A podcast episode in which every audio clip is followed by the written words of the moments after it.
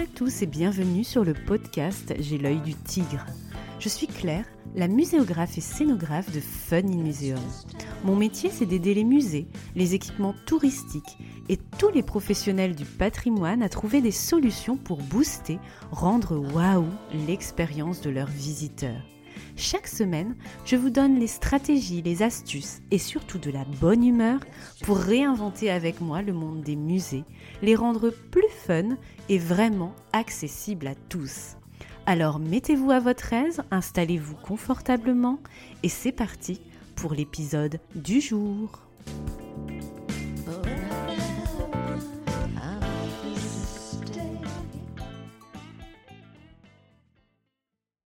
Bonjour et bienvenue dans le podcast numéro 44 qui est en écho à l'épisode numéro 16, souvenez-vous, sur l'upcycling dans les expositions et les musées. Je vous invite à l'écouter après celui-ci si ce n'est pas encore fait.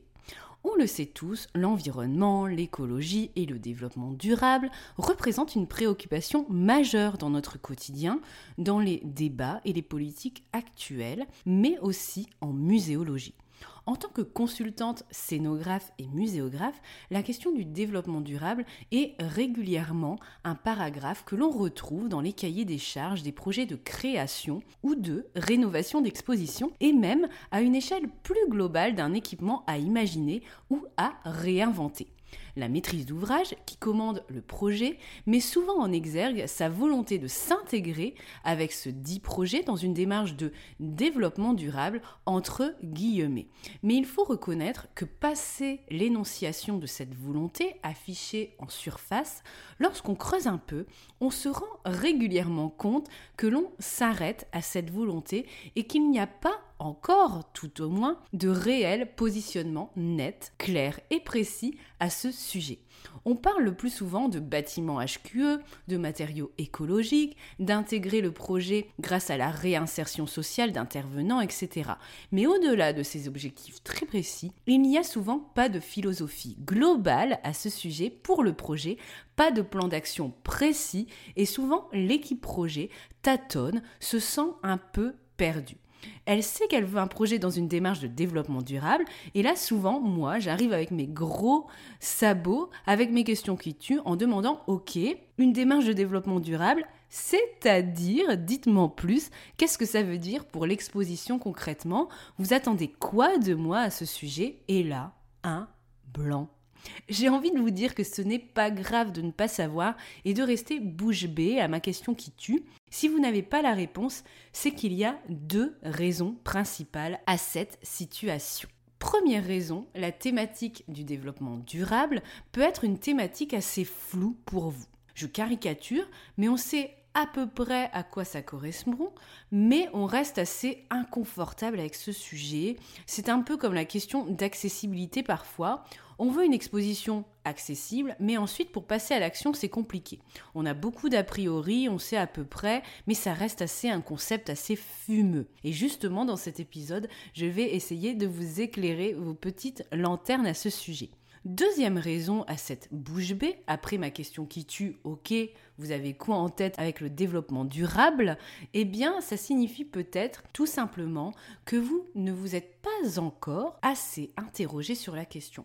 Il faut juste prendre le temps de vous questionner en profondeur sur ce volet. Quelle stratégie, quel positionnement allons-nous acter pour notre projet en ce qui concerne le développement durable? Déjà pour commencer, petit rappel peut être utile pour certains d'entre vous.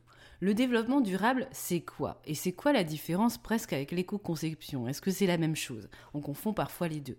Le développement durable consiste à produire des richesses, c'est-à-dire l'économie, tout en réduisant les inégalités, donc le social, sans dégrader l'environnement, l'écologie.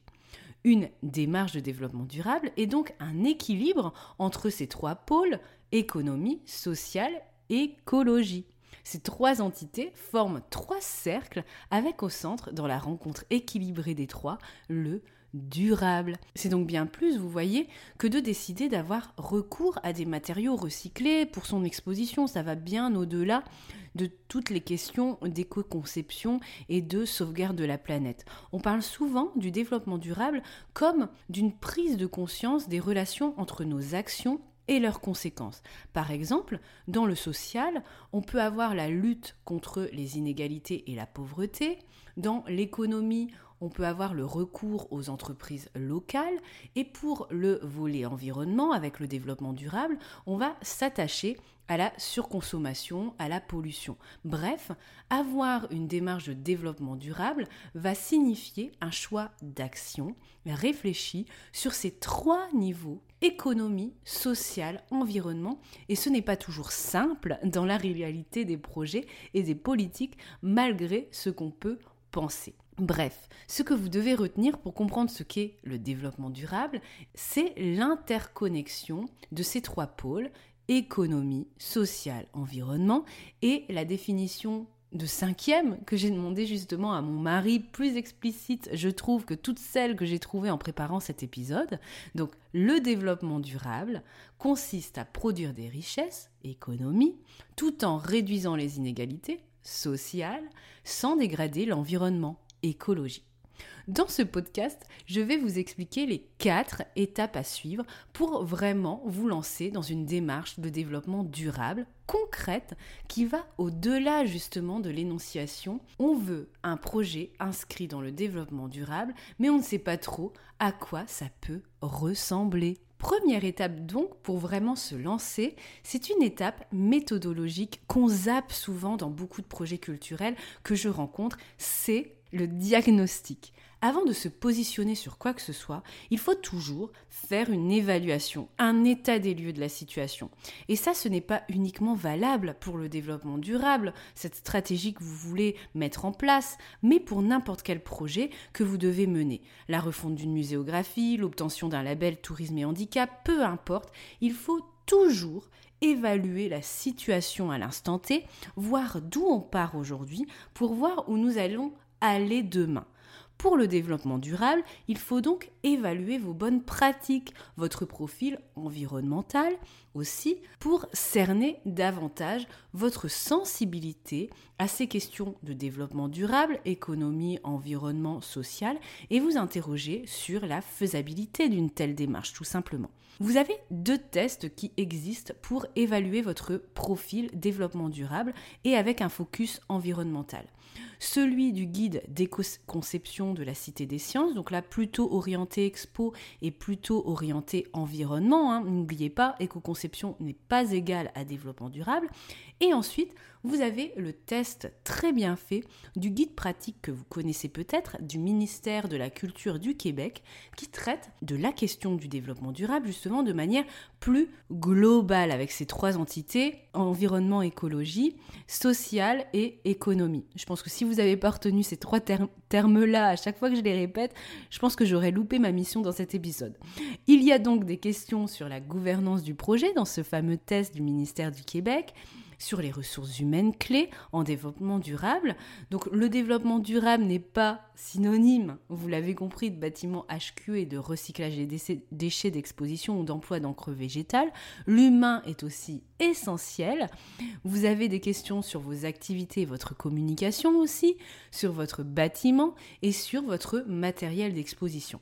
Et à la fin de ces 20-30 questions de ce test, vous découvrez votre profil de développement durable en calculant vos résultats. Vous avez soit un profil inerte, bref, pour le dire poliment, le développement durable n'est pas votre priorité du moment. Deuxième profil, vous êtes novice, mais vous pouvez vous améliorer. Troisième profil, vous êtes plutôt déjà un acteur sensible. Et quatrième profil, vous êtes déjà un acteur engagé.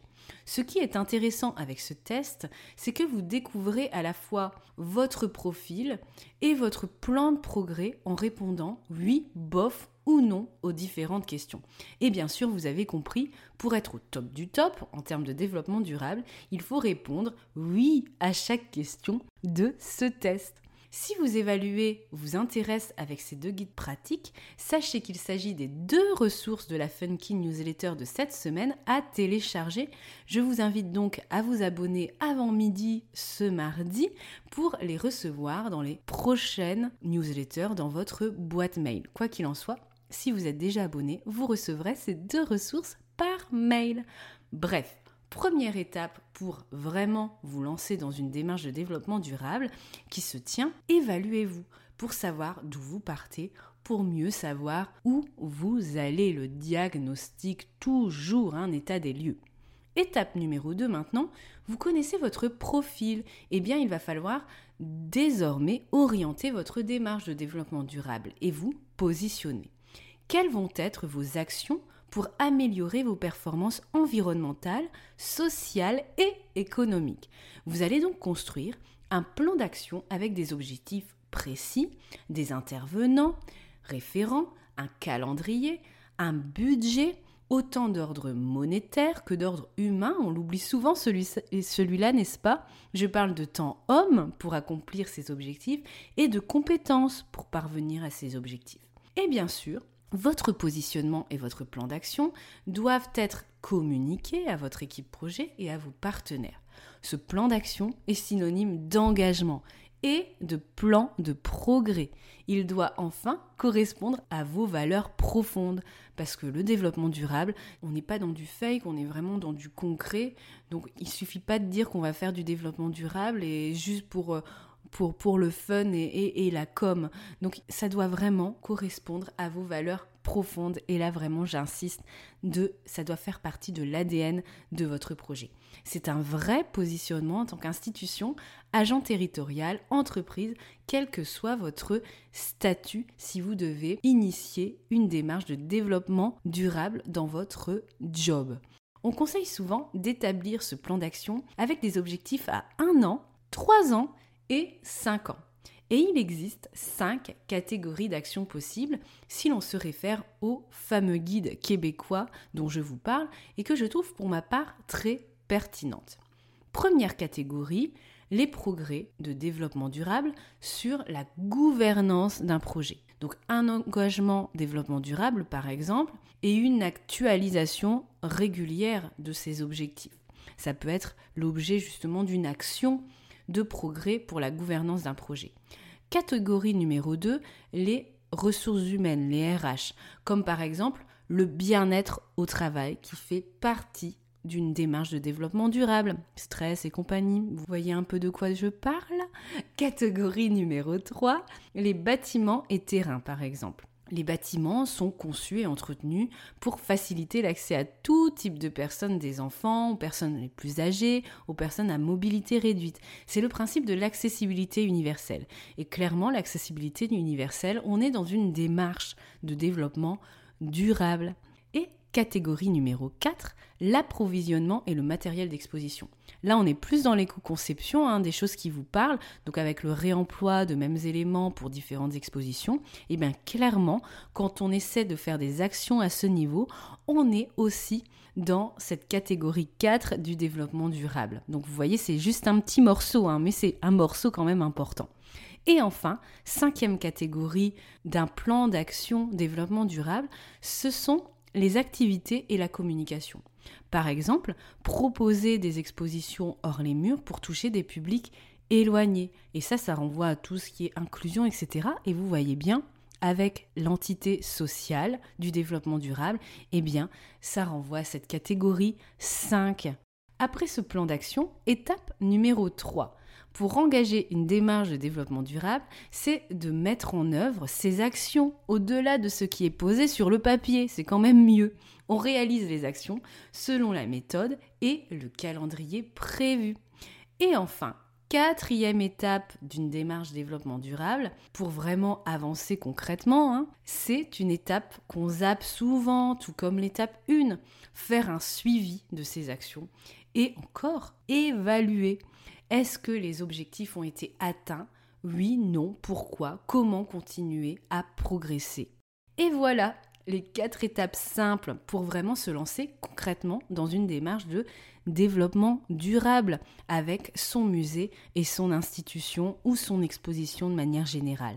Étape 0, savoir ce qu'est le développement durable, hein, c'est toujours mieux d'abord, et comprendre ses enjeux. Souvenez-vous de la définition de cinquième de collège et des trois pôles inhérents au développement durable, social, économie, environnement écologie. Et il ne faut pas confondre avec l'éco-conception, par exemple, où là on parle plutôt d'environnement sans l'aspect vraiment social et économique, outre la préservation de la planète en général. Ne confondez pas projet développement durable et d'éco-conception. Donc les deux tests que je vous propose vous permettra de mieux cerner vos objectifs justement. Celui de la CSI, Cité des sciences, c'est de l'éco-conception et le test québécois, on est vraiment sur du développement durable. Étape numéro 1, souvenez-vous, il faut donc évaluer ses pratiques et connaître son profil développement durable avec honnêteté. Étape numéro 2, comme souvent, il faut faire un plan d'action sur un an, trois ans, cinq ans, et vous aviez cinq catégories dans ce plan d'action sur lesquelles vous pouvez agir. La gouvernance d'un projet, les RH, les bâtiments et terrains, l'approvisionnement et le matériel d'expo, et les activités et la communication. Étape numéro 3, eh bien, il faut réaliser ce plan d'action. Et étape numéro 4, évaluez-vous à nouveau pour voir ce que vous pouvez améliorer pour toujours être dans la performance et surtout le progrès. J'espère que cet épisode vous a plu et vous a permis de voir plus clair dans cette notion de musée et de développement durable, que cette thématique est moins abstraite pour vous aujourd'hui grâce à cette synthèse. Je vous souhaite une belle matinée, après-midi, soirée, où que vous soyez. On se retrouve bien sûr sur les réseaux sociaux, LinkedIn, Instagram et Facebook pour poursuivre nos échanges sur ce thème de développement durable, notamment cette semaine du 12 octobre 2021. Belle semaine et à mardi prochain avec J'ai l'œil du tigre.